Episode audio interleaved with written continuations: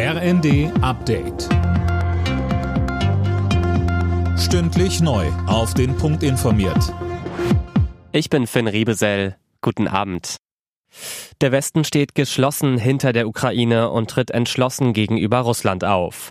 Das hat Bundeskanzler Scholz in einer Regierungserklärung zu einem Jahr Zeitenwende erklärt. Er sieht in dem Konflikt aber auch China gefragt. Enttäuschend ist, dass China beim jüngsten Treffen der G20-Finanzminister nicht mehr bereit war zu bekräftigen, was noch beim Gipfel in Bali Konsens war, eine klare Verurteilung des russischen Angriffs. Meine Botschaft an Peking ist klar. Nutzen Sie Ihren Einfluss in Moskau, um auf den Rückzug russischer Truppen zu drängen und liefern Sie keine Waffen an den Aggressor Russland.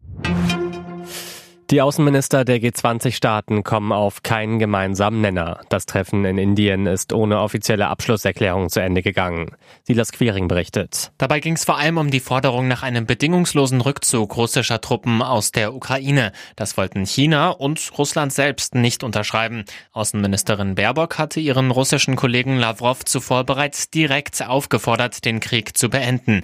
Erstmals seit Beginn der russischen Invasion hat sich auch der US-Außenminister Blinken mit Lavrov getroffen und klargestellt, die USA werden die Ukraine auch weiterhin unterstützen. Jeder vierte Beschäftigte in Deutschland arbeitet regelmäßig im Homeoffice. Das zeigen Zahlen des IFO-Instituts. Etwa in der IT und der Unternehmensberatung liegt der Anteil sogar bei über 70 Prozent und das lange nach dem Ende der Homeoffice-Pflicht.